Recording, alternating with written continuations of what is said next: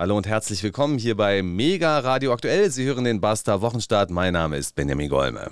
Mein Name ist Marcel Joppa. Herzlich willkommen auch mir, äh, von mir und auf geht's in die neue Woche. Marcel, ich weiß ja, wie gerne du Ratespiele spielst und darum. Mm, geht so.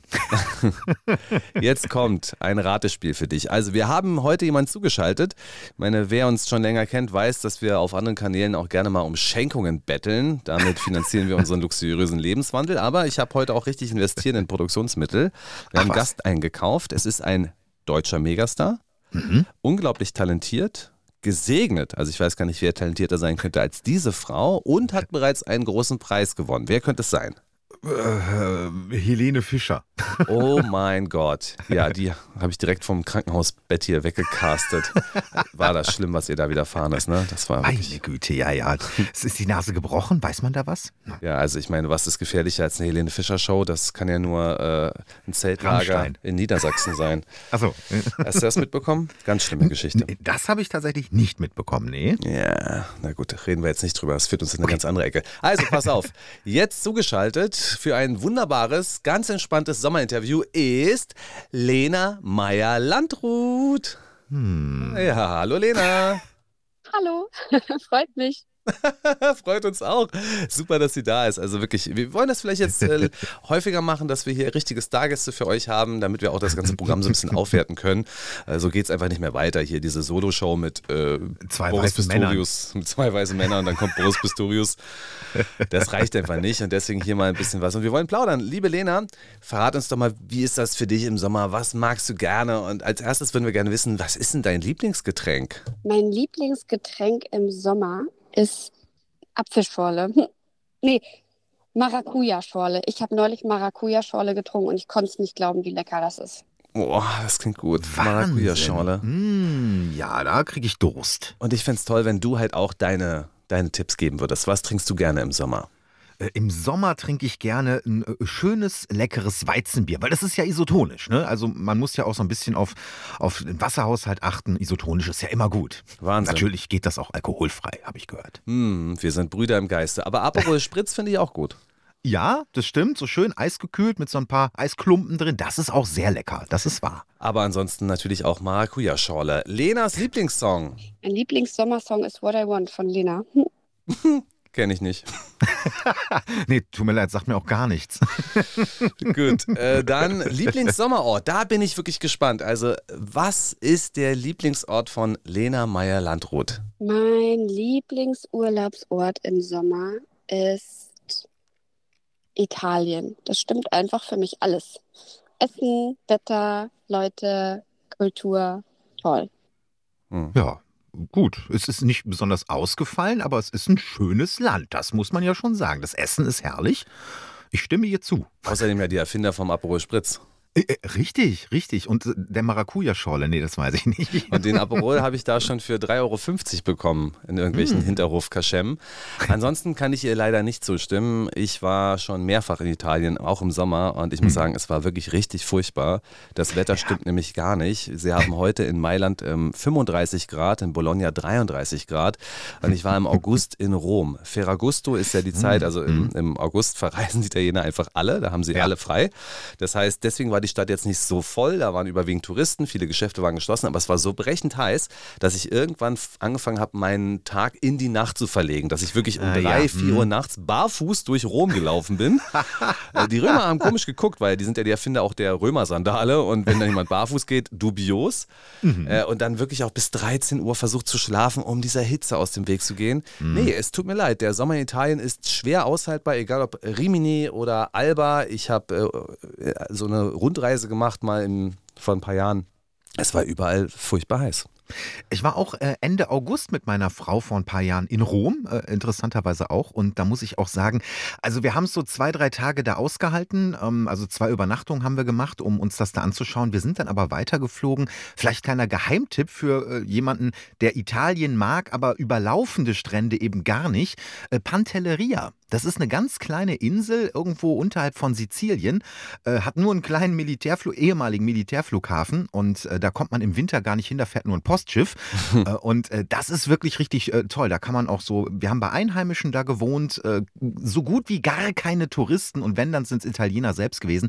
Das kann ich empfehlen. Da geht immer so ein schöner Wind, ist so eine, nur, also man, da kann man auch bei großer Hitze sehr schön aushalten. Also das wäre jetzt so mein Geheimtipp. Du bist wirklich der Beste. Dich kann man echt auch in die PR-Agenturen der größten Player stecken. Er sagt, wir haben bei den Einheimischen gewohnt, was er meinte, ich habe über Airbnb gebucht. Ja, richtig.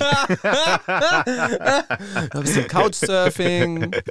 Ja, also, so. wenn wir bei Tipps sind, also die Kanzlerinsel Ischia, wo Angela Merkel mhm. ja wohl jedes Jahr Urlaub gemacht hat, da bin ich auch mal untergekommen. Da war es unten auch total warm, aber ich habe auf dem Berg gewohnt, bei Einheimischen. Siehste? Und das war cool, weil wir so eine Grillstelle hatten, aber das Grillgut und das Bier hochzutragen ohne Auto, das war mm. die absolute Superhölle. Und auf Ischia Autofahren kann ich auch nicht empfehlen. Die Straßen sind wahnsinnig klein. Die Straßen sind irgendwie mm. noch auf dem Stand von 1642 und mm. die Autos sind auf dem Stand von 2023 und dementsprechend wird es da sehr, sehr eng. Aber gut. Mm. Ich merke schon, wir müssen langsam zum Schluss kommen, was äh, Lena angeht. Wir fragen sie einfach noch nach äh, ihrer Lieblingsbeschäftigung im Sommer. Also ich meine, wenn wir so einen Star schon mal hier haben, dann ist es mhm. natürlich, müssen wir, also Lena, was machst du im Sommer am liebsten? Ciao. Na gut, da wollte sie jetzt, wolltest, keine Lust nicht mehr, mehr antworten. Lena! Lena, bist du noch da? Ciao. Okay, alles klar. So, das Basta Berlin Live-Interview hier zum Sommer.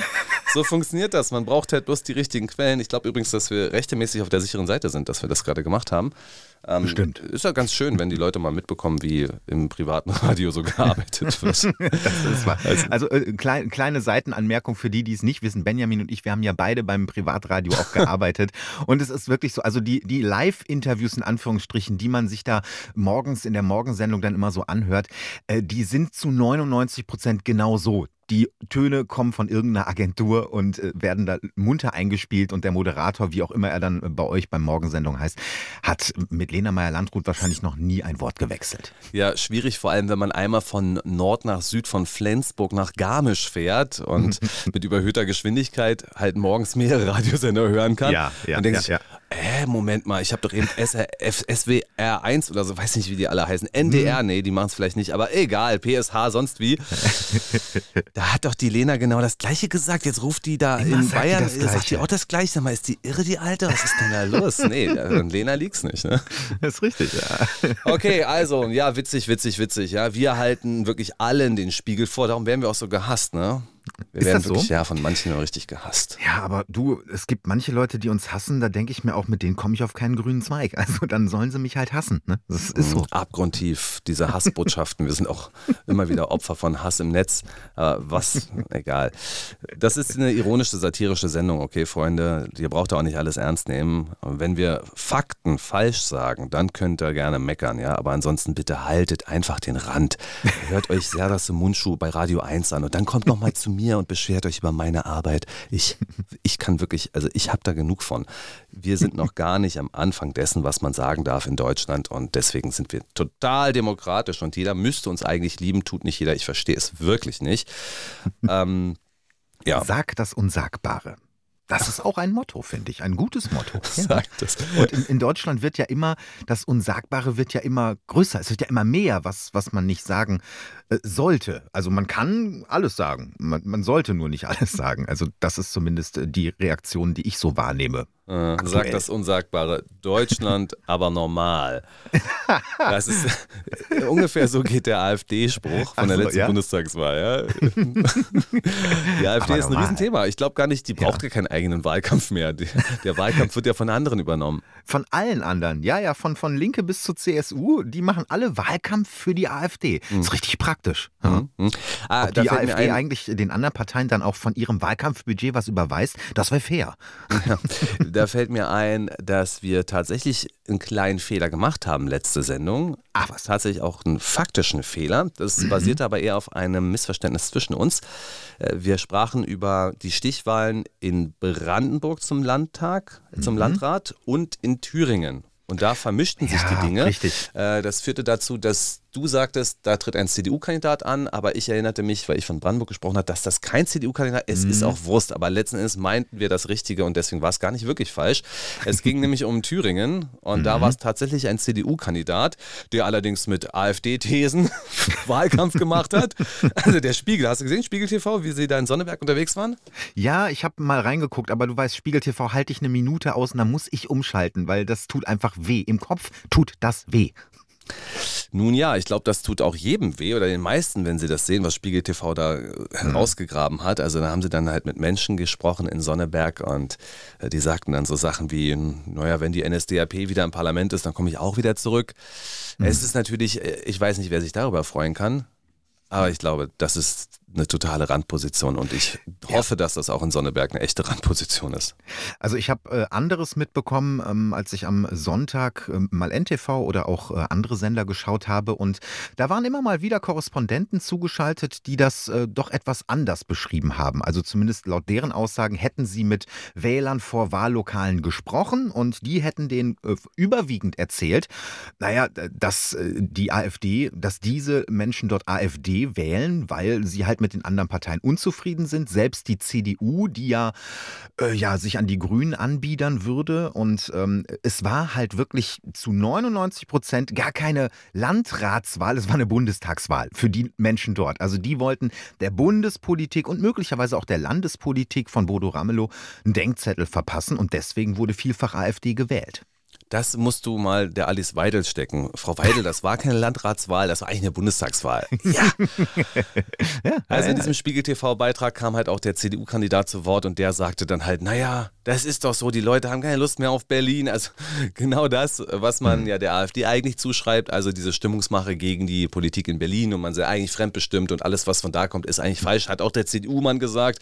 Und dann mhm. wurde ihm natürlich entgegengehalten, naja, wenn du eine AfD-Rhetorik machst, dann brauchst du dich nicht wundern, dass die Leute dann doch lieber die AfD wählen. Denn mhm. wie soll man denn bitte CDU wählen, denn die CDU hat ja 15, 16 Jahre genau das verbrochen, gegen das du hier gerade wetterst. Ja, und dazu kommt, dass ja von Linken über Grünen, SPD, FDP, CDU und CSU alle zur Wahl von diesem CDU-Mann aufgerufen haben. Also da hast du ja wirklich die ganz große Koalition. Und dann darf man sich ja nicht wundern, wenn von ganz vielen Menschen dieser Mann eben keine Stimmen bekommt, weil das genau das widerspiegelt, was ja viele sagen. Also wir haben hier eine riesige Blockpartei, ich setze das in große Anführungsstrichen, riesige Blockpartei von von eben Linken bis hin zur CSU und dann die AfD als Opposition. Und äh, da müssen sich die Positionen von dem CDU-Mann und dem AfD-Mann gar nicht unterscheiden. Es ist der Background, der Hintergrund und deswegen wurde der AfD-Mann gewählt. Hm, weißt du, zu welchem Zeitpunkt ich wusste, dass er das Ding eigentlich schon gewonnen hat? Hm, nee, sag an. Als ich bei Twitter gelesen habe, wie die arme Kirchenmaus von den Grünen zur Wahl des CDU-Kandidaten aufgerufen hat. Katrin Göring-Eckert, das habe ich auch gelesen. Ja, mh, hm, jetzt sind alle Demokraten aufgerufen, äh, bitte an die Wahl gehen. Meine Empfehlung ist ja der CDU-Kandidat. Stimmt, ja. Also, Frau Göring-Eckert, ich habe sowieso den Eindruck, dass Ihnen so ziemlich egal ist, was andere Leute über Sie denken. Das finde ich ja. wirklich toll. Also, es ist so ein bisschen Elefant im Porzellanladen. Aber wenn ich Ihnen mal was über Politikstrategie verraten darf. Punkt 1, Ihr Twitter-Account ist in, äh, in Südthüringen komplett irrelevant. Mhm. Das interessiert überhaupt kein Schwein, was sie twittern, ja. ja? Und wenn es ein, doch ein Schwein interessiert, dann ein AfD-Schwein. Ja. Also ein AfD-Trüffelschwein, was auf der Suche ist nach guten Argumenten, damit äh, die AfD gewählt wird. Ja. Und Frau Göring-Eckert, ihre Beliebtheitswerte dort sind, sag Nicht mal, vorhanden. Wenn Ihre Beliebtheitswerte, Ihre persönlichen, auch nur auf der Höhe der Grünen sind, dann sind sie nicht so doll. Und wenn Sie jetzt meinen, dass Sie irgendwen beeinflussen könnten, den CDU-Mann zu wählen, dann nur die Leute, die sowieso die Grünen wählen. Aber genau diese Leute wissen sowieso schon, was ihnen der Fernseher gesagt hat. Mhm. Und die wissen sowieso schon, was ihnen die Parteizentrale, die Wärmepumpenzentrale am ähm, neuen Tor von Bündnis 90 Die Grünen gesagt hat. Die wissen das schon. Das heißt, denen müssen Sie das gar nicht mehr sagen. Alles, was Sie mit Ihrem Tweet erreichten, ist äh, Munition für die AfD zu liefern. Außerdem hat sie in ihrem Tweet ja eiskalt gelogen. Also Nein. sie hat in dem, doch, sie hat in dem Tweet ja eiskalt gesagt, sie freut sich auf ihren nächsten Besuch in Sonneberg. Das glaube ich ihr nicht. Ja, das ist jetzt halt die schwierige Frage. Was machen wir jetzt eigentlich? Also komm, wir lassen noch mal Lena Meyer-Landrut zu Wort kommen. Nein, nein, einen, einen anderen berühmten Niedersachsen. Also äh, Stefan Weil ist Ministerpräsident in äh, Niedersachsen und er war heute schon munter beim RTL Frühstart. Und dieser SPD-Politiker, der hat da mal was gesagt, wie das eigentlich alles kommen kann. Und da geht es unter anderem um den Unterschied zwischen Ost und West. Gerade die thüringische AfD äh, gilt als rechtsextrem. Da gibt es sehr klare Anzeichen. Der Verfassungsschutz beobachtet das. Ähm, und äh, dass das äh, überhaupt keine Resonanz im Wahlergebnis findet, äh, darauf kann ich mir keinen Reim machen. Noch einmal, wenn ich mir das für niedersächsische Verhältnisse versuche vorzustellen, dann muss ich sagen, nein, das wäre bei uns nicht denkbar. Ähm, und ähm, es wirft wahrscheinlich ein Schlaglicht auf ein Problem, mit dem wir wirklich, an dem wir wirklich arbeiten müssen, dass nämlich die Verhältnisse in unterschiedlichen Himmelsrichtungen in Deutschland sehr, sehr unterschiedlich sind. Ich übersetze das mal kurz für alle da draußen, die da vielleicht irgendwo den Faden verloren haben. Äh, Herr Weil sagt, äh, der Osten ist Nazi. Punkt. Ja, ja, ja, auch das hat er gesagt, aber nicht so eindeutig. Ich würde gerne noch was von ihm spielen und dann eine kleine Zusammenfassung machen. Mhm. Hier geht es halt darum, wie der Staat sich in den vergangenen Jahren so verhalten hat. Und aus Sicht von Stefan Weil, Stefan 2G, weil, ähm, ich, wenn ich mich recht entsinne, war es so, dass in Niedersachsen im Kabinett unter 2G-Bedingungen getagt wurde. Ja, ist richtig. Ja, ja, also Leute, wisst ihr, wir sind richtige Pandemie-Elefanten. ähm, kann auch sein, dass man sich mal täuscht, wenn man jetzt ein Bundesland zuordnet, aber in diesem Fall glaube ich nicht, dass wir uns täuschen. Also für alle Spitzel da draußen, ja. Macht euch mal klar, dass das Kabinett Weil unter 2G-Bedingungen zusammengekommen ist. Was, was bedeutet das? Was bedeutet das? Könnt ihr mir das mal erklären? Was bedeutet 2G? Ja? Genesen oder geimpft bedeutet das. Also wer bei Stefan Weil mitmachen wollte in der Regierung, musste sich mutwillig mit Corona anstecken, denn die Impfung war ja keine Option. Äh, äh, völlig richtig, ja. Wobei ich mir gerade nicht sicher bin, ob eines der beiden Gs äh, statt genesen nicht getestet äh, heißt. Also äh? aber dann PCR getestet. Da will ich mich jetzt nicht weit aus dem Fenster lehnen. Nee, also wenn, wenn wir hm? von 2G sprechen, dann ist ganz klar, was 2G ist. Genesen und geimpft. 2, Eigentlich 2G ja. plus ist, dass du noch zusätzlichen Test brauchst und 3G Stimmt. wäre getestet. Ja, du hast natürlich wieder recht. Ja, ja. siehst du, du bist eher so eine, so eine, so eine, so eine Eintagsfliege, so eine Pandemie-Eintagsfliege. Genau, ich bin mir halt okay, nicht sicher, ob es tatsächlich 3G da war. Aber das gut. ist lieb, dass so. du das sagst, Herr Jopper. Ich bin meiner Sache sicher. Du stellst es aber so in Frage, dass danach niemand sagen könnte, es hätte keinen Widerspruch zu meiner Polemik so. gegeben. Das ist sehr schlau von dir. So sollte man das immer halten. Ja, finde auch. Äh, hier kommt nochmal, also Stefan Weil zum Thema staatliches Handeln. Ähm, wir haben jetzt äh, zwei wirklich harte äh, Bewährungsproben hinter uns gehabt. Das war einerseits Corona, das war andererseits die Energiepreiskrise.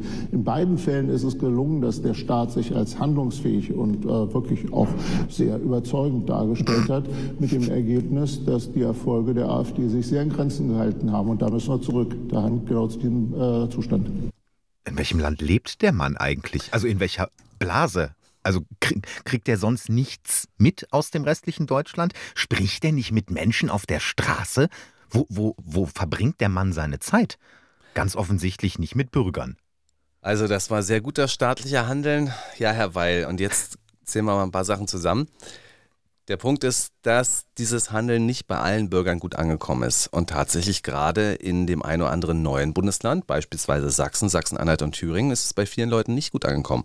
Und da gibt es bereits eine gewisse Distanz zu staatlichem Handeln. Es gibt eine gewisse Skepsis zu allem, was in Berlin passiert und die hat sicherlich auch geschichtliche Hintergründe, weil man auch damals schon Zeiten der DDR immer mal wieder das Gefühl hatte, es gibt da eine Zentralregierung in Berlin da gibt es die guten Sachen und die, zurück kommen die schlechten Sachen, nämlich die Anweisungen. Hm. Und das ist definitiv auch ein Gefühl, was man gehabt hat. Und natürlich gab es schon vorher eine gewisse Ferne von dem, was wir hier das etablierte Parteiensystem nennen. Aber durch diese Maßnahmen, durch diese riesengroße Koalition der Covid-Maßnahmen beispielsweise, wurde diese Kluft natürlich noch deutlich größer. Und der Staat hat alles getan, um diese Kluft größer zu machen. Beispielsweise hm. seine Polizeibeamten auf friedliche Demonstrationen zu schicken und sie zusammenprügeln zu lassen. Oder wenn schon nicht zusammenprügeln lassen, dann zumindest mit äh, Strafbefehlen und ähm, mit Anzeigen zu überziehen. Und gerade erst in Sachsen hat das Bundesverwaltungsgericht in einem Fall geurteilt, dass genau das Verbot dieser Zusammenkünfte falsch gewesen ist. Und da stehen also die Thüringer und denken, no, da waren wir doch. Die sprechen gar nicht sächsisch. Nein, tun sie nicht. Thüringer sprechen nicht sächsisch. Aber die sagen, ich mache jetzt auch nichts, nichts nachher. Die sagen, hey, Moment mal, wir dachten uns das schon damals, jetzt kommt sogar vom BVG. Mhm. Wie stehen wir jetzt da, Herr Weil? Ja, und übrigens, die Politik hat das gar nicht kommentiert, ne? also dieses äh, Urteil. Äh, es ist völlig still geblieben, nichts dergleichen hat man gehört. Äh, und es ist ein eindeutiger Fehler, der jetzt sogar juristisch nachgewiesen wurde. Aber Konsequenzen hat es nicht. Weder, dass ein Politiker sagt, ja gut, äh, war falsch, gut, sehen wir jetzt ein, noch dass irgendjemand sagt, da, äh, gut, da müssen wir jetzt auch irgendwelche Konsequenzen draus ziehen. Ich frage mich auch, welche das sein könnten. Äh, und bei einer neuen Pandemie würden die genauso wieder handeln. Das ist jetzt natürlich eine reine Mutmaßung von mir. Aber dass dann Herr Weil sich hinstellt und sagt, äh, äh, das ist doch alles super gelaufen, ist doch alles Bombe. Ja, äh, dann frag dich übrigens nicht nur äh, in Ostdeutschland äh, um, sondern auch in, nehmen wir mal ländliche Bereiche in, keine Ahnung, in Hessen. Äh, nimm den Niederrhein in NRW. nimm verschiedene auch ländliche Bereiche, wo viele Menschen ziehen ja gerne aufs Land. ich weiß das, weil ich mit vielen Menschen vom Land im Kontakt bin, die sagen, vor allem ziehe ich aufs Land, weil ich da wenig mitbekomme. Da habe ich meine Ruhe, ja, da kriege ich von Politik nicht so viel mit. Äh, ich habe hier so meine Nachbarschaft, wenn überhaupt, und das ist es. Und die Politik, die wir ja seit 2015 mit der Flüchtlingskrise über Corona bis hin zu Energiepolitik jetzt erlebt haben, ist eine, die wirklich jeden in Deutschland betrifft. Bis ins hinterletzte Eck in Deutschland wirst du von dieser Politik gegängelt. Ich habe auch noch ein paar wirtschaftliche Kennzahlen rausgesucht. Tatsächlich nämlich das Bruttoinlandsprodukt je Einwohner nach Bundesländern mhm. aufgeschlüsselt und ich habe jetzt mal die Stadtstaaten weggelassen, äh, denn dann äh, hat Hamburg ungefähr 2,3 Millionen pro Einwohner an mhm. Einkommen. Es waren über 70.000, egal. Wir haben nur die Flächenländer jetzt mal zum Vergleich. Also Bayern mit 54.000 pro Kopf, Baden-Württemberg mit 51.000, Hessen mit 48.000 und auf den vorletzten Platz liegt äh, Thüringen mit 34.000 hm. und auf den Plätzen 12 bis 16, also auf den letzten Plätzen sind die neuen Bundesländer. Also hm offensichtlich gibt es nach wie vor eindeutige Unterschiede, was das Bruttoinlandsprodukt angeht. Mhm. Und das ist auch bis heute nicht aufgeholt. Die blühenden Landschaften, äh, ja, denen fehlen die Wurzeln, wenn ich das so sagen darf. Ja, aber du, da gibt es ja jetzt diese tollen Ideen, dass man da auch wirklich äh, mit dem Lohn und der Infrastruktur nachzieht. Also äh, gut, die Kohle, die Kohle äh, wird dicht gemacht, aber dafür haben wir dann zum Beispiel ja Chipfabriken. Ne? Also die Kohlekumpel können sich ja dann in der Chipfabrik ans Band stellen, mhm. beispielsweise. Mhm. Oh, da gibt es ja wirklich viel Kritik. Letzte Woche habe ich ein Interview gemacht mit jemandem vom ähm, Kieler Institut für Wir Weltwirtschaft und mhm. fand das ganz interessant, was er gesagt hat. Also zum einen die Kritik, die ja von einigen wichtigen Ökonomen kommt, ist ja, mit diesen 10 Milliarden hätte man alles Mögliche machen können. Ja. Beispielsweise im Bildungssystem äh, investieren. Mhm. Und was ich auch spannend fand, was diese Arbeitsplätze angeht, er sagte halt, das sind ja zum großen Teil hochqualifizierte Arbeitsplätze. Und um die gibt es bereits einen Wettbewerb auf dem Arbeitsmarkt. Mhm. Die sind ja schon rar. Das heißt, wenn sie die jetzt dahin abziehen, nach Magdeburg in die Intel-Fabrik, dann fehlen die woanders. Und aus dem Ausland bekommt man sie ja ohnehin schwer. Also so dieser Arbeitsplatzaspekt, das fand ich ganz interessant, den hat er da ganz anders gesehen. Ja, ja, ja. Also natürlich haben wir in ganz Deutschland überall einen Fachkräftemangel ähm, oder generell einen, einen Mangel auch an Auszubildenden übrigens. Ähm, aber äh, ich glaube nicht, dass man das durch eine Chipfabrik äh, irgendwo im Osten löst, äh, wenn man gleichzeitig äh, viele Jobs aus den ähm, fossilen Energien, wenn ich das mal so nennen darf, abbaut äh, oder aus, äh, ja, aus traditionellen Berufen auch irgendwie abzieht. Ähm, und das dann natürlich vor allem dort, wo diese Jobs gewesen sind, wo übrigens auch die flächendeckende Infrastruktur, so wie wir sie natürlich in Nordrhein-Westfalen oder auch in Bayern haben, äh, dass die da äh, nie angekommen ist und aber auch gar nicht ausgebaut wird. Für 10 Milliarden könntest du übrigens ganz schön viele Bus- äh, und Schienennetze bauen. Ähm, dass dann die Leute noch unzufriedener werden, ist ja auch klar. Nun also der erste AfD-Landrat und zwar in Sonneberg. Und ich bin gespannt, wie das alles laufen wird. Es gibt ja unterschiedliche Möglichkeiten. Was ja durchaus ein Argument ist, und das bezieht sich auch ein bisschen auf die Partei Die Linke, wenn man sie mal regieren lässt, dann mhm. merkt man, ach Gottchen, also ernsthaft, das, wovor wir gewarnt haben, ist einfach nicht eingetreten. Also die Linke haben schon in Mecklenburg-Vorpommern regiert. Sie regieren aktuell gerade in Thüringen, wobei man das ja schwierig regieren nennen kann, was Herr Rammel da machen muss. Schließlich hat er ja keine richtigen Mehrheiten. Hm. Sehr kompliziert. Aber die Linken waren natürlich auch in Berlin häufig schon in der Regierung. Und äh, ja. das war niemals der Untergang des Abendlandes, war auch nie der Untergang des Kapitalismus, nie der Untergang der sozialen Marktwirtschaft oder des Unternehmertums. Es ist alles nicht so gekommen, wie man sich das gedacht hat. Und die Linke ist einfach in der Wahrnehmung etlicher Menschen eine Partei, die man wählen kann, die irgendwelche Pointen setzt, aber ansonsten brauchen wir uns keine Sorgen machen. Vor dem Hintergrund ist ja dieser Unvereinbarkeitszwang zwischen CDU und Linken mittlerweile ja. echt schon ziemlich überholt. Hm. Wobei ähm, dieser ähm, Herr Sesselmann, der AfD-Landrat, der neue, ähm, der tut mir fast jetzt schon ein bisschen leid, weil irgendwie guckt ja jeder auf den. Ähm, die eigene Partei wird wahrscheinlich sagen, oh, jetzt muss richtig tolle Politik machen, damit wir zeigen können, dass wir das auch können. Äh, die ganzen anderen Parteien sagen, äh, werden wahrscheinlich auf den aufmerksam machen, um zu sagen, äh, da guck, der ändert überhaupt nichts. Die AfD, die ändert ja überhaupt nichts. Aber ein Landrat, der kann auch nicht wirklich was ändern. Also der ist ja eigentlich mhm. weisungsgebunden von all dem, was aus Erfurt oder was aus Berlin kommt. In kleinen Nuancen kann er sich natürlich um, äh, um Bildungseinrichtungen kümmern äh, bei sich äh, im Landkreis. Er kann natürlich gucken, wenn es um die Flüchtlings, äh, wenn äh, ne, um solche Sachen geht, da kann er natürlich auch gegensteuern. Aber aufs Große und Ganze wird der gute Mann natürlich keinen Einfluss haben können. Ähm, ich kann aber völlig nachvollziehen, wenn dann gesagt wird von einigen Menschen, ja, die AfD, wenn man sie denn entzaubern kann, dann nur äh, in der Regierung mit ihrer eigenen Politik. Aber das wirst du nicht erreichen, wenn sich plötzlich alle Parteien in einer riesigen Opposition zusammentun, um äh, AfDler zu verhindern. Und ich sehe das ja jetzt schon für verschiedene Landtagswahlen im Osten äh, kommen, in Thüringen oder auch in Sachsen. Da wirst du nachher wahrscheinlich eine große Koalition aus SPD, FDP, Grünen und CDU haben. Die Linken klammer ich jetzt mal aus, äh, äh, um die AfD zu verhindern. Das führt doch noch zu deutlich mehr Frust beim Wähler, oder nicht? Ja, wenn das dann mal zahlenmäßig reicht oder man die mhm. Linke nicht doch auch in dieses Boot ja, reinnehmen muss, weil die richtig. Linke ja ausdrücklich sehr, sehr stark ist in Thüringen. Ja, ja. Und ja. das ist eben die Problematik, vor der die CDU ja steht. Deswegen habe ich das jetzt ja mal so angesprochen, weil wir in Thüringen genau diese Situation bekommen könnten. Und es gibt bereits Mitglieder der CDU Thüringen, die sagen, also mit die Linke müssten wir halt doch, ansonsten haben wir bald keine Option mehr. Und äh, wenn wir jetzt in einer Phase des Erstarkens der AfD sind, ist natürlich die Frage, wie man darauf antwortet von mhm. CDU-Seite.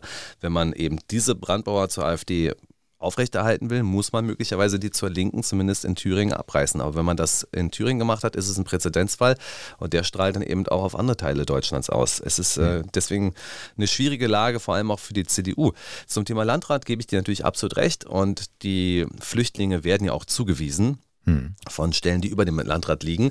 Er hätte natürlich jetzt noch gewisse Optionen, das möglichst zu vermeiden. Also da muss er einfach sagen, äh, nee, wir haben gar keine Kapazität mehr. Wo sind sie denn? Ich habe hm. sie nicht, ja.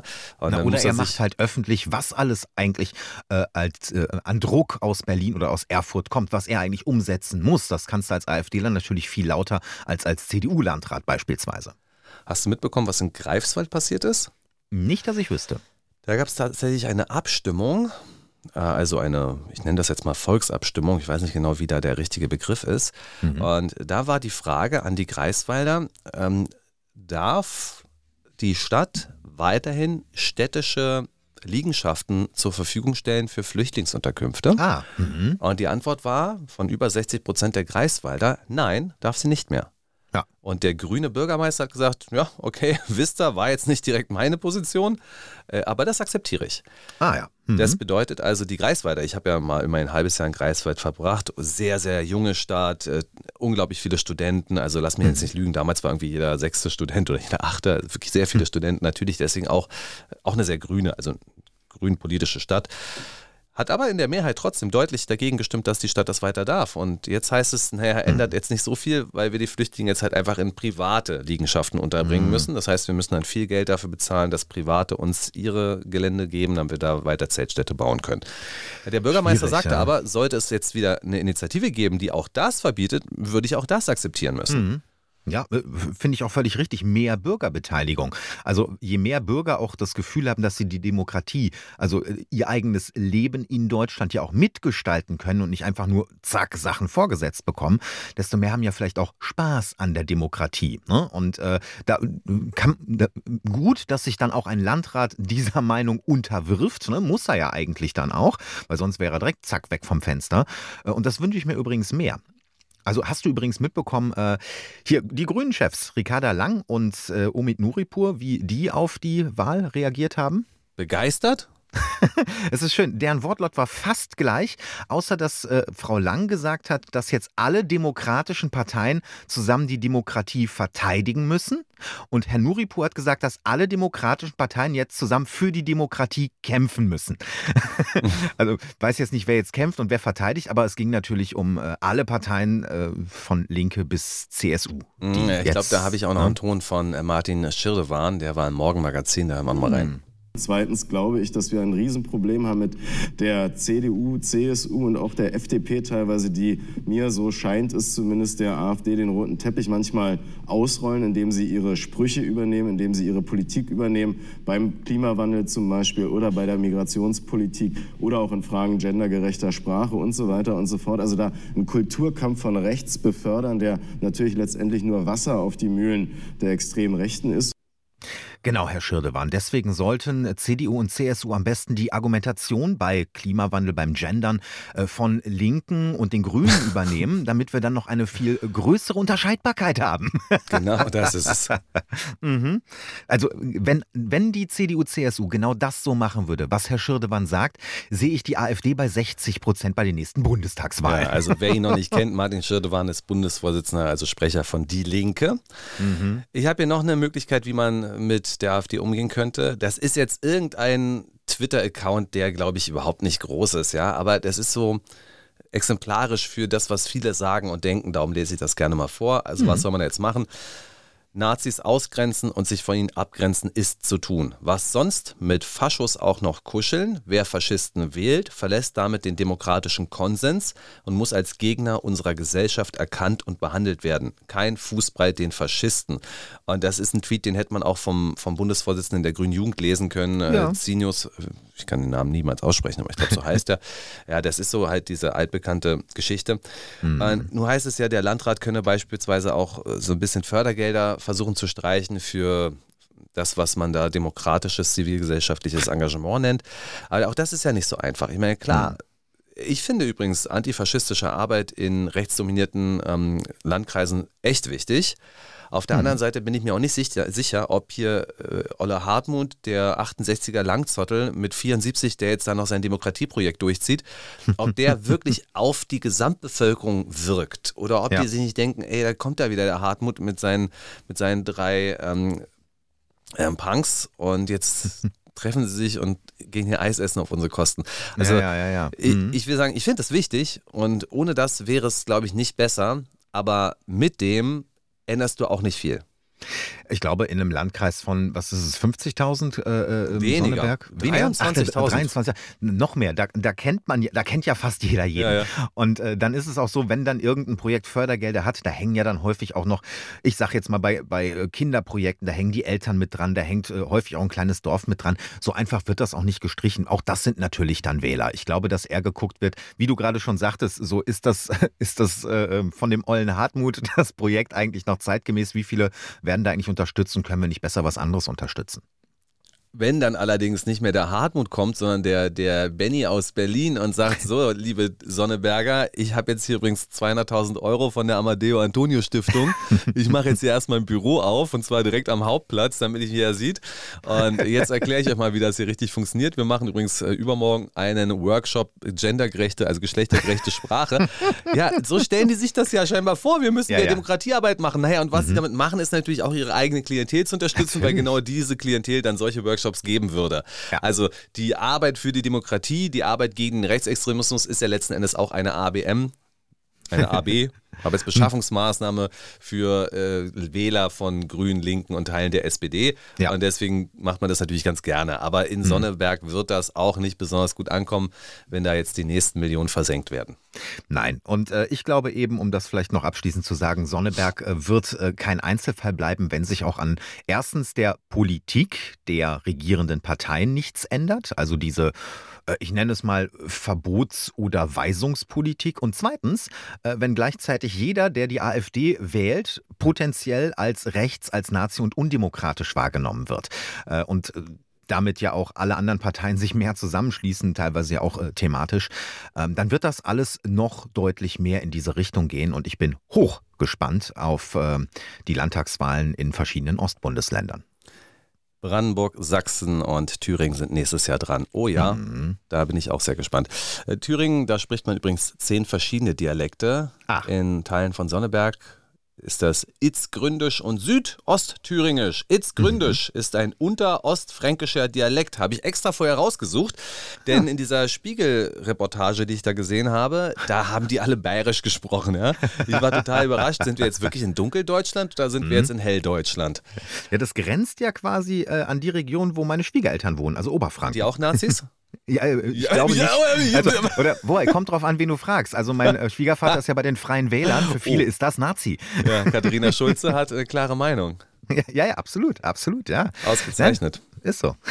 Gut, Freunde der Sonne. War doch schön. Nein, das ist nicht das Ende der Sendung. Aber wir kommen jetzt von Sonneberger 23.000 Einwohner Lokalpolitik, kommen wir zur absoluten Weltpolitik. Also es war Samstag, der vergangene Samstag. Ich bin aufgewacht, habe wie immer erstmal die Frau geschlagen und aufs Handy geguckt. Und dann mit dem Blöd, Handy die Mann. Frau geschlagen. Und dachte mir, das ist hier passiert Zeitgeschichte. Was ist da los gewesen? Wie hast du das mitbekommen? Also tatsächlich ähm, habe ich das mitbekommen, weil ich versuche ja samstags meist äh, wenig Medien zu konsumieren. Und äh, ich habe es mitbekommen, weil ich von zwei, drei Kollegen gleichzeitig ähm, eine Nachricht aufs Handy bekommen habe. So, wie siehst denn du das? Es ist ja krass, was da gerade passiert. Habe mich dann mal kurz reingelesen und dachte mir, ja, und Also ich für alle, auch die jetzt nicht wissen, worum es geht, natürlich Ja. die Niederlage der U21-Nationalmannschaft. Deutschland am Boden, ja, wir können es mit gar nichts mehr messen. Ich weiß nicht, gegen wen wir gespielt haben. Israel, Kolumbien, Polen, wir verlieren sowieso immer. Ist Schweinsteiger hat schon gesagt, wir müssen einfach die Ansprüche runterschrauben. Na, wenn wir halt schlechter sind als Polen und Kolumbien, dann ist das halt so. Die Ansprüche runterschrauben heißt nicht mehr ganz so hoch verlieren. Ja, ich glaube, die einzige Chance, dass unsere Fußballnationalmannschaft nochmal gewinnt, ist, wenn sie gegen die eigene Frauenfußballnationalmannschaft spielt. Aber auch da wird es klappen, denn Frauen schlagen auch gerne zurück. Ich glaube, äh, selbst da würden äh, die Männer verlieren. Das äh, ist nun mal so. Aber So, nein, es geht ja. natürlich um, was da in Russland passiert ist. Ne? Also äh, plötzlich ziehen da irgendwie die Wagner-Truppen Richtung Moskau. Und äh, um das vielleicht noch abzuschließen, äh, ich habe mich da eingelesen und habe dann relativ schnell entschieden, dass ich aufhöre zu lesen und auch das Handy Hm. weglege. Ja, ja, weil warum. sich das schlicht und ergreifend ähm, sehr schnell wieder ändern wird und du keine Ahnung hast, von wem du jetzt gerade die Informationen bekommst. Und ich kann mit den Informationen äh, generell nichts anfangen, weil ich nicht vor Ort bin. Ich habe mir gedacht, ja, ich warte mal den Montag ab, dann äh, sieht man vielleicht etwas klarer und jetzt sehen wir nur ein bisschen klarer. Hm, Das heißt, du willst jetzt auch nicht drüber sprechen. Doch sehr gerne, weil ich bin ja ein Fan der Mutmaßung. Ja, also wir, ich, wir nennen das jetzt hier mal Prigoschin-Putsch. Ob es jetzt ein Putsch war oder nicht, das werden wir jetzt ja diskutieren, aber das klingt einfach gut. Prigoschin-Putsch in Russland. ja, ich bin damit aufgewacht und dachte mir so, oh, oh, oh, oh, was ist denn jetzt los? Also ich hatte schon das Gefühl, dass sich jetzt möglicherweise vor meinen Augen wirklich Zeitgeschichte abspielt. Also sollte sich das jetzt verdichten, da könnte jetzt ja wirklich was passieren und ich habe das ganz anders gemacht als du. Ich war doch ganz überwiegend die ganze Zeit am Handy, aktualisieren, aktualisieren, aktualisieren. Natürlich immer wieder ARD und ZDF eingeschaltet, um mich nochmal runterzubringen mit dem Sommergarten und der 27. Wiederholung von Verbotene Liebe. Äh, aber ansonsten die Nachrichten habe ich natürlich bei Twitter bekommen. ja, und die, die Nachrichtensender NTV und Welt, die haben ja auch äh, durchgesendet quasi. Ja, ja, ich hörte davon, richtig, ja. Natürlich ist es klar, dass man dann auch äh, Informationen aufnimmt, die nicht verifiziert sind und die sich dann auch oft nicht als wahr bestätigt haben. Aber da gibt es wohl ganz sichtlich, sicherlich eine Bewegung mit Panzern auf Moskau. Es ist auf jeden Fall ein Ding.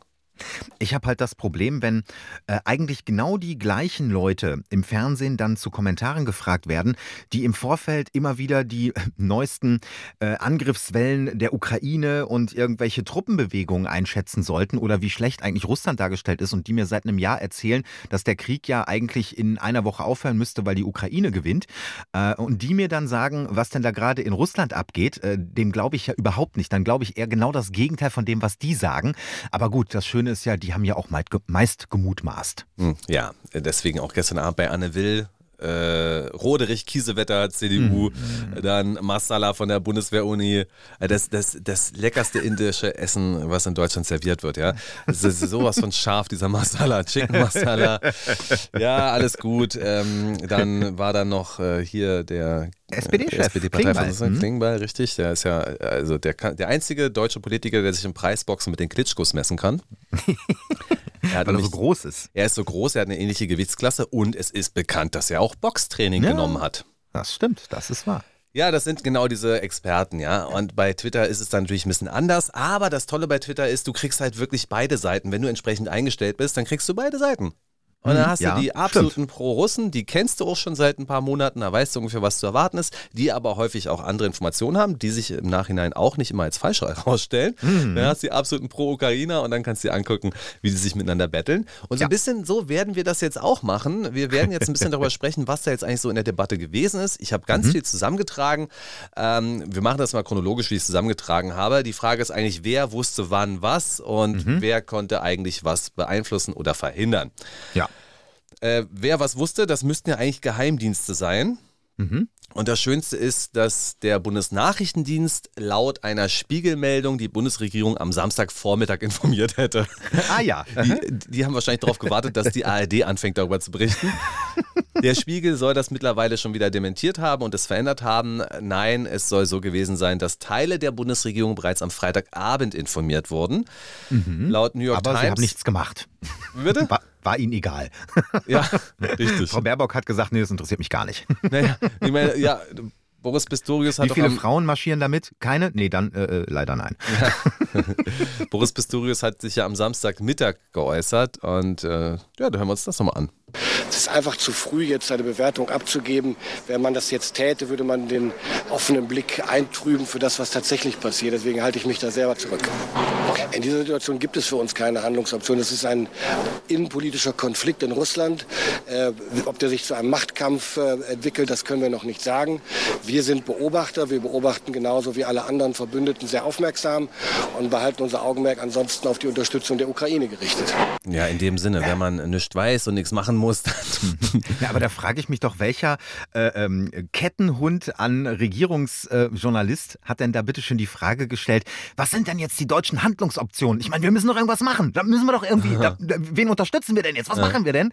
Aber da, da finde ich ja dann die Antwort äh, von äh, Pistolius schon, schon gar nicht so schlecht. Mhm. Wir ja, haben keine Handlungsoption. Ist doch ganz klar, wen wir unterstützen müssen. Prigoschin. Natürlich. So ja. las es ja. Also es wirkte fast so, als wenn das wirklich ja. begrüßt wird, was da jetzt eigentlich passiert, weil Prigoschin, der ja vorgestern noch der schlimmste Kriegsverbrecher der Welt gewesen ja, ist, jetzt aber gegen den anderen Feind Putin zieht. Jetzt und bringt er, ja, die Demokratie bringt er nach Russland. Wahrscheinlich, genau, richtig. Und wenn der ihn jetzt gestürzt hätte und sich an die Macht gesetzt hätte, na, dann wäre bestimmt vieles besser gewesen. Dann hätte man mhm. nämlich einen sehr, ähm, sehr vertrauensvollen Partner gewonnen.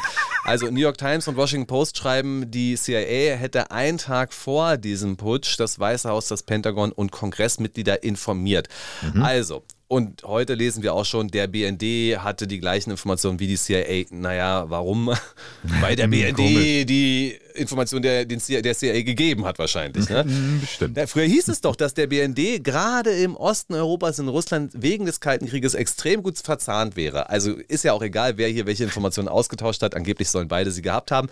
Und jetzt frage ich dich mal, wenn die CIA es gewusst haben soll, wenn der BND es gewusst haben soll, dann wusste der russische Geheimdienst es nicht? Natürlich wusste der das. Und äh, deswegen, das ist eine von vielen Ungereimtheiten. Und das Erste, was ich mir gedacht habe, Moment mal, äh, Wagner-Truppen, ah, 20, 24.000. Äh, russische Armee wird auf über eine Million geschätzt. Okay, die sind natürlich nicht alle in Moskau. Aber Pigoschin, äh, dem muss ja klar gewesen sein, dass äh, wenn er jetzt mit seinen Menschen, mit seinen Soldaten auf Moskau zumarschiert, ähm, dass Ob früh oder äh, spät, eher spät wahrscheinlich, ähm, wenn er keine Unterstützung hat ähm, vor Ort, dass das dann gegessen ist. So, dass, dass er dann äh, schlicht und ergreifend, wenn er nicht eine Unterstützung vom Militär hat, dann ist diese Sache äh, schlicht und ergreifend David gegen Goliath.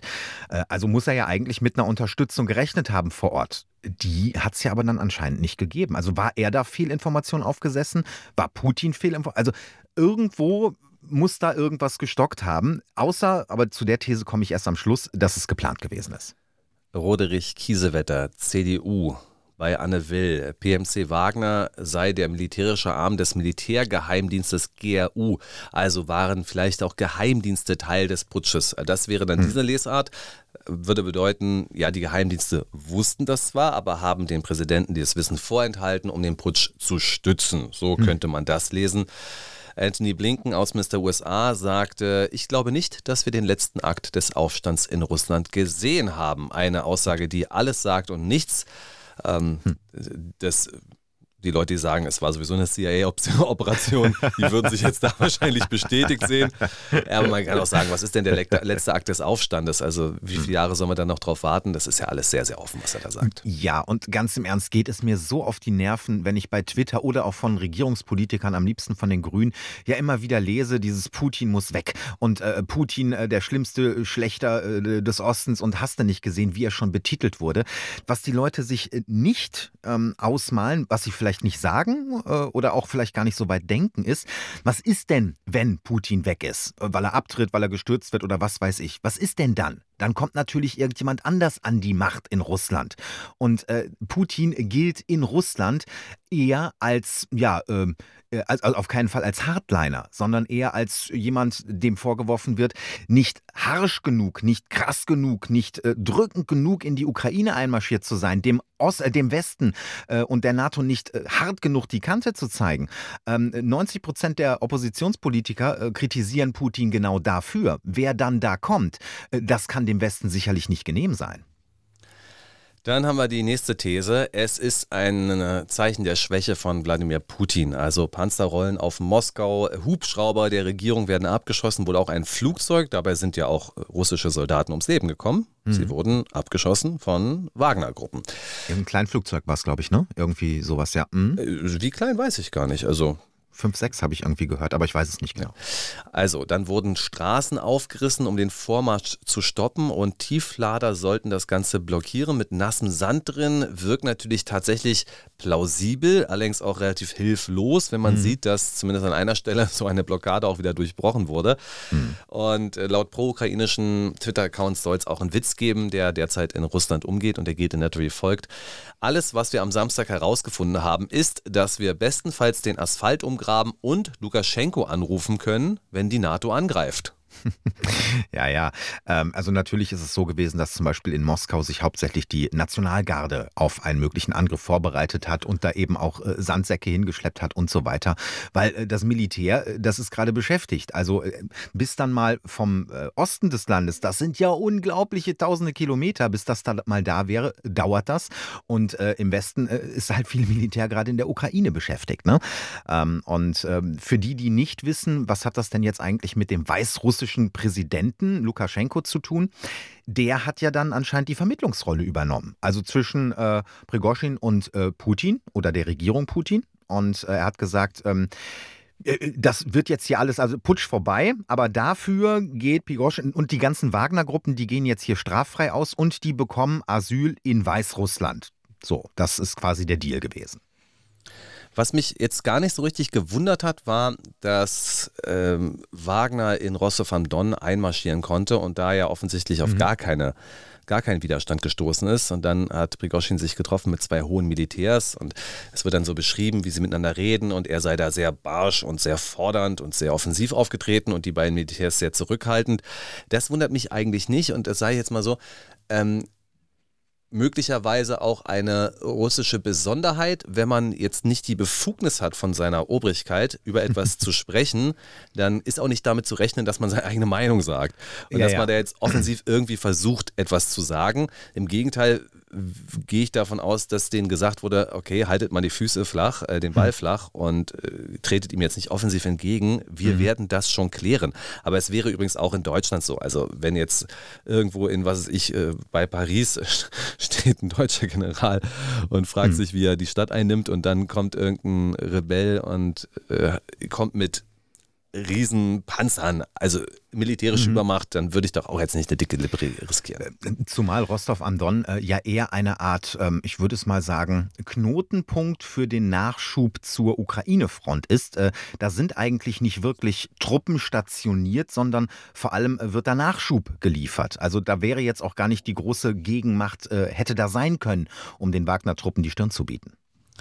Gut, dann gibt es ja noch die These, dass es sich eigentlich um einen Konflikt zwischen der russischen Militärführung und Prigoschin handelt. Und mhm. dafür spricht, dass Prigoschin jetzt schon seit vielen, vielen Monaten immer wieder das Militär angreift, äh, dann auch Namen nennt, unter anderem den von Verteidigungsminister Shoigu, aber auch vom mhm. Oberbefehlshaber für die Ukraine Gerasimov. Und äh, sagte schon seit längerem, dass er die gerne haben möchte. Und da gab es ja beispielsweise auch immer wieder die Aussage, dass die Wagners nicht genug Munition hätten. Jetzt munkelt man, dass sie die Munition beiseite geschafft haben, um diesen Putsch durchzuführen. Also das war, das war mhm. eine meiner Lieblingsthesen, weil die einfach so, man weiß seit Monaten, dass, das, dass Munition fehlen soll. Ach, in Wirklichkeit hat sie versteckt dafür. Mhm. Also äh, äh natürlich äh, ist es schon so, dass äh, Prigoschin ähm, Putin Sachen sagen kann, die viele andere ihm nicht sagen können. Ähm, er ist ja, man kann ja sagen, er ist ein Catering-Millionär. Er ist ja quasi mit einer Catering-Firma oder mehreren Catering-Firmen ist er groß geworden und unter anderem war er eben in dieser Funktion auch äh, Koch äh, für Putin. Ähm, und äh, die beiden hm, verbindet wohl auch eine Art Freundschaft und deswegen konnte Prigoschin auch in seiner recht ruppigen Art dem Putin auch immer mal sagen, so, äh, das sehe ich aber so und so. Äh, viele haben sich vielleicht schon gewundert, weil in den vergangenen Wochen und Monaten äh, gab es ja immer sehr viele Videos auf Social Media von ihm, wie er dann Richtung ähm, Kreml gepoltert hat und das blieb ja häufig ohne großes Echo.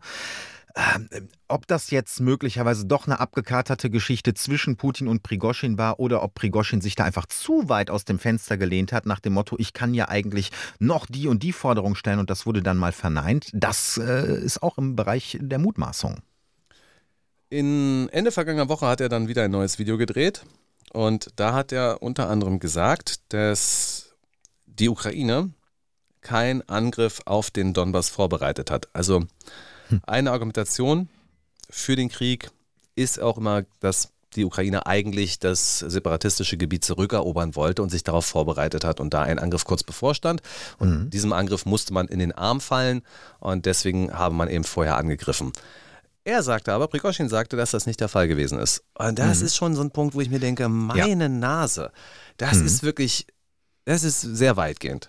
Also das ist auch die, der einzige Punkt, wo ich sage, dass das ähm, dann wohl möglicherweise doch nicht abgekatert zwischen Putin und Prigoschin war, weil das ist schon äh, ein wirkliches Brett, weil äh, das natürlich Putin, wenn das denn möglich ist, noch weiter in westlichen Augen ähm, äh, nach unten zieht und unglaubwürdiger macht. Äh, inwieweit das natürlich äh, wahr ist oder nicht wahr ist, auch das können wir nicht sagen. Die Wagner-Truppen waren nämlich äh, noch nicht von Beginn an des Krieges im Osten der Ukraine und da ist natürlich auch die die Frage, wie die das wahrgenommen haben, von wem sie irgendwas erfahren haben und so weiter. Shoigu und Gerasimov sind Mitarbeiter des Kabinetts Putin hm. und Mitarbeiter des Präsidenten. Er hat sie eingesetzt und er hat sie jetzt quasi mitgeschleppt oder was hm. ist da jetzt los? Wenn die doch permanent versagen, beispielsweise Shoigu im Grunde genommen seit Beginn des Krieges nur versagt, so wie Prigozhin das suggeriert, da hm. ist doch keine Stärkung des Präsidenten, wenn man sie permanent angreift. Nee, die Frage ist nur, setzt du jemanden ein, dem du vertraust, der aber keine so gute Arbeit macht, oder setzt du jemanden ein, der gute Arbeit macht, dem du aber überhaupt nicht vertraust und der möglicherweise, und das haben wir in Russland nicht selten gesehen, der möglicherweise dann danach sagt, ich habe eine viel bessere Arbeit geleistet als Putin, Putin muss weg, ich bin der neue Putin. Und dann doch lieber jemanden einsetzen, zumindest in Putins Augen, dem man vertraut, der dich nachher nicht wegputscht. Also das würde jetzt dagegen sprechen, dass es eine abgesprochene Aktion ist, mhm. wenn Putin auch weiterhin an diesen Herrn festhält. Mhm. Ähm, und es würde dafür sprechen, dass, äh, dass der Wagner-Chef tatsächlich Putin angegriffen hat über äh, Strohmänner. Das eben vorgeschoben hat. Also es, so mhm. kann man es verstehen. Was haben wir hier noch? Schön, also die Söldneroption habe ich das mal genannt. Also mhm. das ist aber, glaube ich, wirklich totale Spekulation. ich habe dafür keine Kontoauszüge gesehen.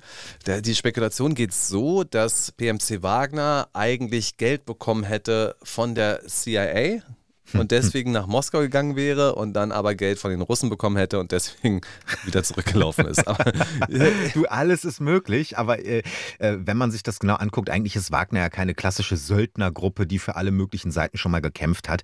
Äh, die war und ist äh, äh extrem äh, mit Russland verwurzelt und das ist eigentlich eine Art russische Sondertruppe. So kann man es mhm. bezeichnen. Mhm.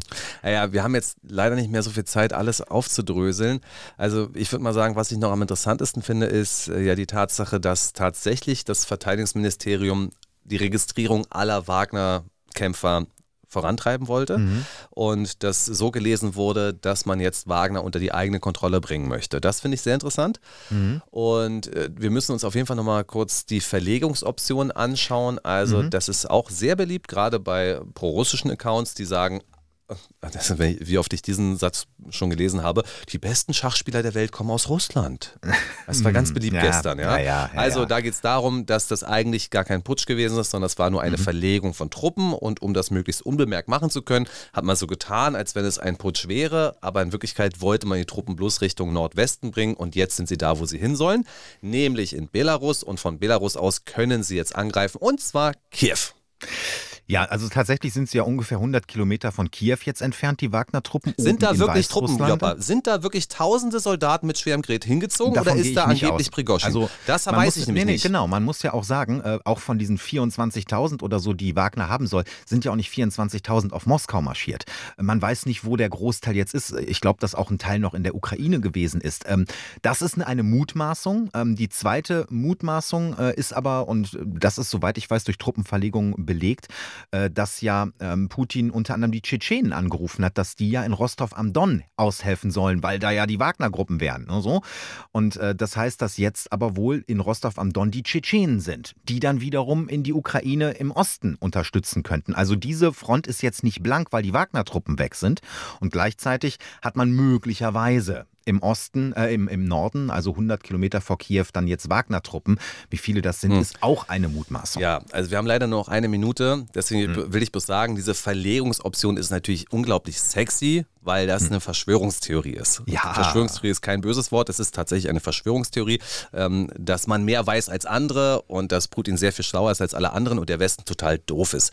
Aber natürlich weiß man das. Wir beide wissen das jetzt nicht, aber selbstverständlich weiß man von westlicher Seite schon, wie die Truppen sich jetzt bewegt haben und wo sie gerade stehen. Und mhm. sollten sie tatsächlich äh, nördlich von Kiew doch das ähm, Staatsgebiet der Ukraine betreten wollen, werden sie dort auf Verteidigungsanlagen treffen, die dort seit ja. einem Jahr vorbereitet werden. Ja, ja. Da wäre ich mal vorsichtig. Aber mhm. wir hätten noch viel besprechen können. Ich finde es aber gut, wenn wir uns länger mit Lena Meyer-Landrut unterhalten, als dass wir hier über Russland spekulieren. Ja, das war's ja heute mit dem Basta Wochenstart hier bei Mega Radio aktuell. Ich bin Benjamin Golme und wir hören uns nächste Woche hier wieder. Mein Name ist Marcel Joppa. Bis dahin und kommen Sie gut durch die neue Woche.